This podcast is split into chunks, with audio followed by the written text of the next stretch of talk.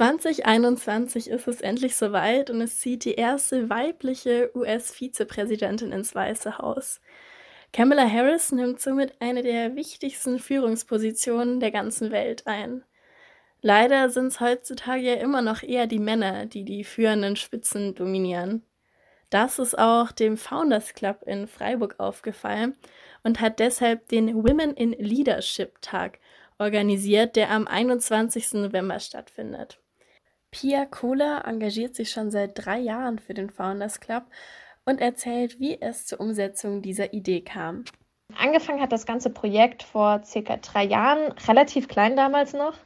Und wir haben uns verschiedene Frauen aus Führungspositionen eingeladen gehabt und mit verschiedenen Keynotes und einer Podiumsdiskussion gestartet. Ein Jahr später wurde das Angebot dann mit spannenden Workshops ergänzt und es gab um die 100 Teilnehmer. Dieses Jahr feiern wir sozusagen unser drittes Jubiläum mit über 100 Teilnehmern und Speakerinnen aus der ganzen Welt, wie zum Beispiel aus der Schweiz, England, Holland und auch aus den USA ist jemand dabei. Der Women in Leadership Tag bietet spannende Vorträge und Podiumsdiskussionen sowie Workshops, an denen man aktiv teilnehmen kann.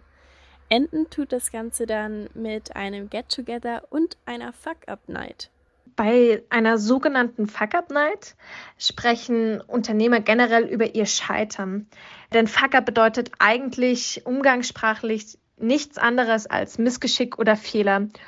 Und deshalb ist es wichtig, bei einer Fuck-Up-Night die Fehler zu sehen, aber auch die Learnings, die die Unternehmer selber dabei gezogen haben und ja, im besten Fall einfach dazu zu lernen und gerade diese Fehler nicht zu tun.